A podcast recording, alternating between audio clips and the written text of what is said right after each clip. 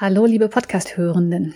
Ich hoffe, es geht Ihnen gut und Sie freuen sich schon darauf, Ihr Wissen im Zivilrecht jetzt etwas zu vertiefen. Ich wurde im letzten Podcast schon angekündigt, daher halte ich es ganz kurz. Äh, mein Name ist Susanne Gössel und ich bin Professorin in Kiel. Und jetzt freue ich mich darauf, Ihnen die in der letzten Folge, der Folge 39, schon wunderbar dargestellten BGH-Entscheidung hier noch etwas näher bringen zu können. Juracast der Podcast mit aktuellen Urteilen für dein Examen.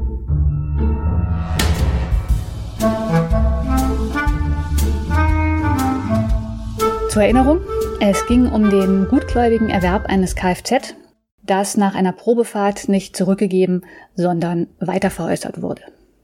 Es handelt sich dabei um die BGH-Entscheidung vom 18. September 2020, Aktenzeichen römisch 5 ZR Nummer 8 aus 19. Und diese Entscheidung habe ich tatsächlich schon länger verfolgt. Es wurde nämlich schon vorher angekündigt, dass sie ergehen würde. Und schon damals äh, habe ich mir registriert, dass diese Entscheidung einfach extrem wunderschön ist, um daraus eine Examensklausur zu basteln. Jetzt fragen Sie sich vielleicht warum. Und das liegt daran, dass bei dieser Entscheidung eine ganze Reihe von Gesichtspunkten zusammentreffen, die quasi jeden Klausursteller auf den Plan rufen, um diese, Verwend äh, diese Entscheidung zu verwenden und als Inspiration zu verwenden. Zum einen hat die Entscheidung nämlich einen extrem klaren Sachverhalt.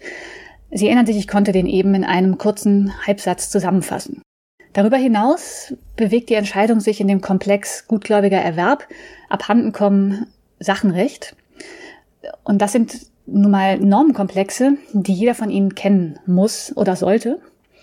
Und das führt wiederum dazu, dass Sie, sollten Sie diese Entscheidung nicht kennen, den Fall trotzdem wunderbar lösen können. Und schließlich so als kleines Sahnehäubchen oben weg. Es handelt sich um einen Fall aus dem Sachenrecht. Und Sachenrecht ist, gerade was diese Erwerbstatbestände betrifft, wunderbar examensgeeignet, weil man im Sachenrecht so schön Systemverständnis abfragen kann. Wenn Sie also so einen solchen Fall kriegen, dann ist es zusammengefasst eigentlich jedem Studierenden möglich, mit dem Fall zurechtzukommen, unabhängig davon, ob man die Entscheidung kennt oder nicht. Und, und das kommt auch noch hinzu, es ist wunderbar für den Klausursteller, den Fall noch auszuweiten, mit dem Fall zu basteln und noch weitere Probleme anzuhängen, ohne dass man plötzlich den die Überblick über den Fall verliert. Was ist jetzt vorweg gesagt für Sie wichtig, wenn Sie an diesen Fall herangehen? Das wurde in der Podcast-Folge 39 schon angedeutet und auch wunderbar durchexistiert. Ähm, was Sie nämlich absolut im Kopf behalten müssen und sich vor Augen führen müssen, wenn Sie eine sachenrechtliche Klausur lösen, ist, dass Sie eine saubere und kleingliedrige Prüfung vornehmen. Sie alle kennen 929, 932 BGB. Sie kennen alle die Voraussetzungen. Und wichtig ist, dass Sie dadurch, dass Sie die Voraussetzungen kennen, jetzt nicht ins Schludern geraten, sondern, wie ich bereits sagte, eine saubere, kleingliedrige Prüfung ist Voraussetzung für eine gute Klausur. Und was auch noch hinzukommt, Sie sollten deutlich zeigen, dass Ihnen das Abstraktionsprinzip bekannt ist. Das heißt, wenn es um die Veräußerung geht, wenn es um den Erwerbstatbestand geht, ist der Vertrag, der zwischen Veräußerndem und Erwerbenden geschlossen wurde, im ersten Moment irrelevant. Schauen wir uns jetzt den Fall in Ruhe an. Dabei möchte ich mit Ihnen jetzt nicht die einzelnen Voraussetzungen durchgehen, das bin ich mir sicher, das können Sie alle schon und wenn nicht, Folge 39 des Podcasts macht das wirklich wunderbar, ich will es nicht nochmal wiederholen.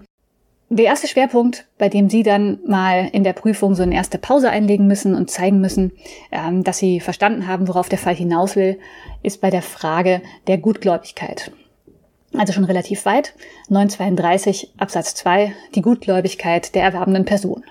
Und hier gibt es die Besonderheit beim Autokauf oder beim Kfz-Erwerb, die Sie wahrscheinlich alle kennen, nämlich, dass die Gutgläubigkeit dadurch ausgehebelt werden kann, dass die Zulassungspapiere nicht vorgelegt werden oder andere Personen ausweisen.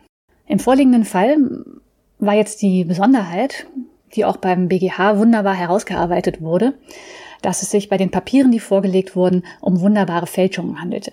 Mit anderen Worten, es war für die erwerbende Person nicht möglich, aufgrund der Papiere Anlass zum Misstrauen zu haben.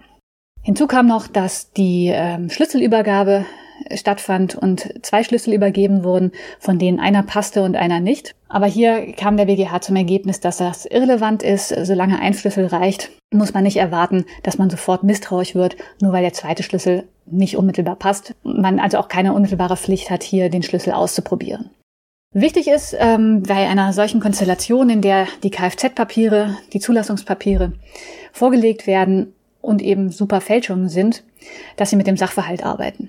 In der Klausur werden Sie dann einen Sachverhalt kriegen, der ganz konkrete Hinweise hat, was in den Papieren steht, was nicht und ob diese Fälschung erkennbar war oder nicht. Und das ist das Stichwort für die Gutgläubigkeit. Wenn es nicht erkennbar war, dann muss man von der Gutgläubigkeit ausgehen.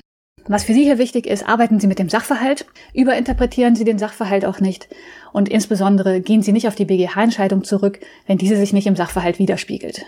Der Sachverhalt ist das, was für Sie relevant ist. Wenn Sie jetzt die Gutgläubigkeit, die quasi so zum Aufwärmen der Klausur das erste kleinere Problem darstellt, abgehakt haben, dann kommen Sie jetzt zum wirklichen Schwerpunkt der Klausur, nämlich zum Paragraphen 935 BGB und der Frage, ob ein gutgläubiger Erwerb deswegen verhindert worden sein könnte, weil die Sache, das Auto, abhanden gekommen war. Und Sie wissen, abhanden kommen schließt eben den gutgläubigen Erwerb aus.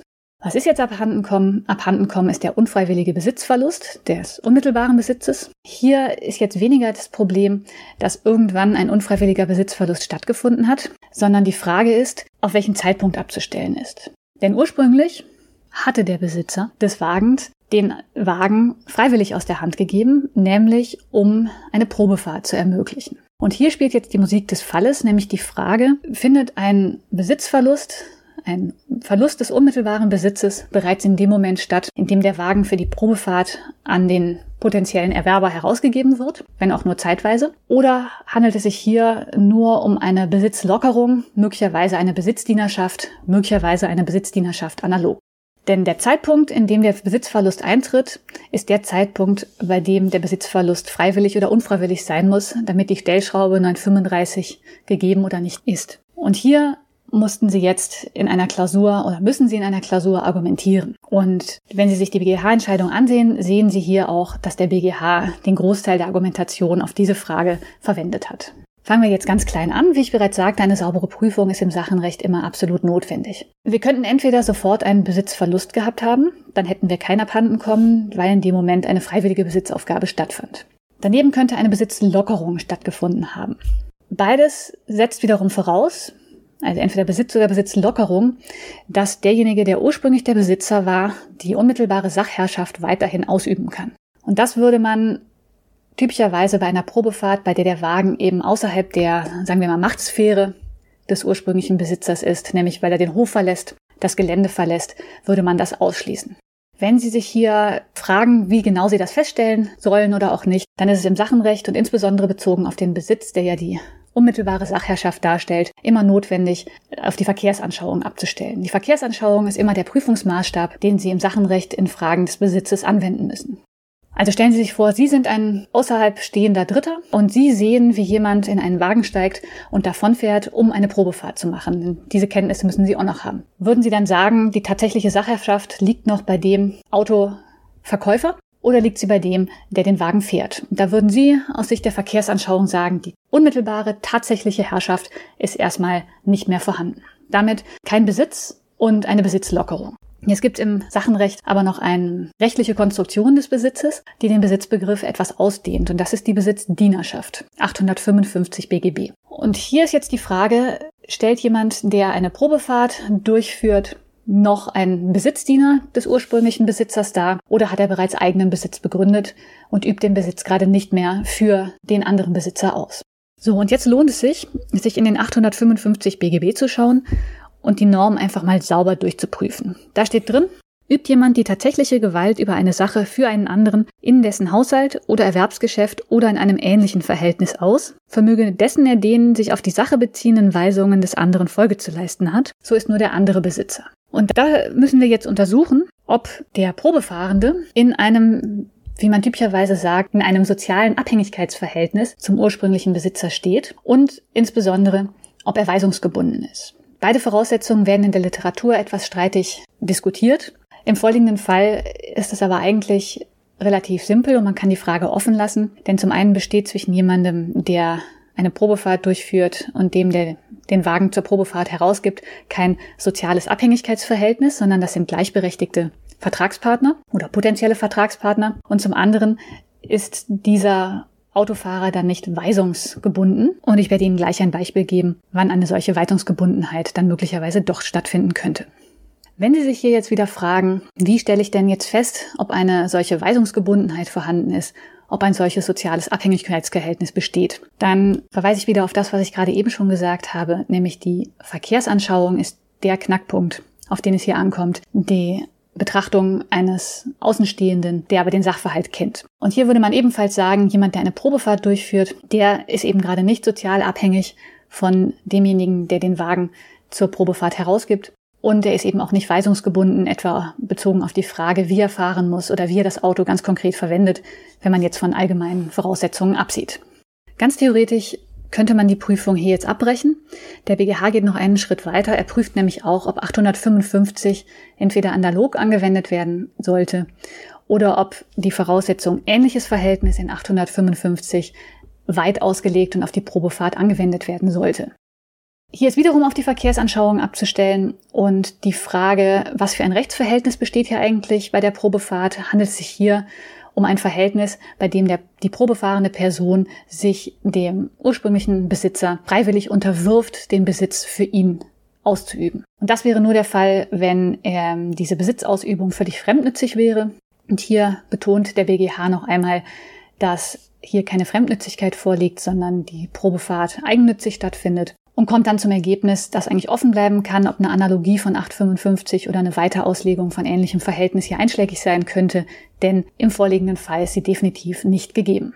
Um den Sack jetzt nochmal zuzumachen, wo befinden wir uns jetzt in der Prüfung? Wir befinden uns im 935.1 BGB bei der Frage, ob ein Abhandenkommen vorliegt. Und dabei fragen wir uns, wann der Besitzverlust unfreiwillig gewesen sein muss, beziehungsweise wann der Besitzverlust eingetreten ist, auf den es hier ankommt. Kommt es nämlich auf den Moment an, in dem der Wagen zur Probefahrt übergeben wurde, haben wir kein Abhandenkommen, sondern eine freiwillige Besitzaufgabe, hat in dem Moment nur eine Besitzlockerung stattgefunden, die dann später, dadurch, dass der Wagen nicht zurückgegeben wurde, zu einem Besitzverlust führte, haben wir eine unfreiwillige Besitzaufgabe. Und wie wir jetzt gesehen haben, es hat halt keine Besitzlockerung stattgefunden, es liegt keine Besitzdienerschaft vor, sondern der Wagen wurde von dem Besitz des ursprünglichen Besitzers in den Besitz des Probefahrenden übergeben, in dem Moment, als die Probefahrt begann.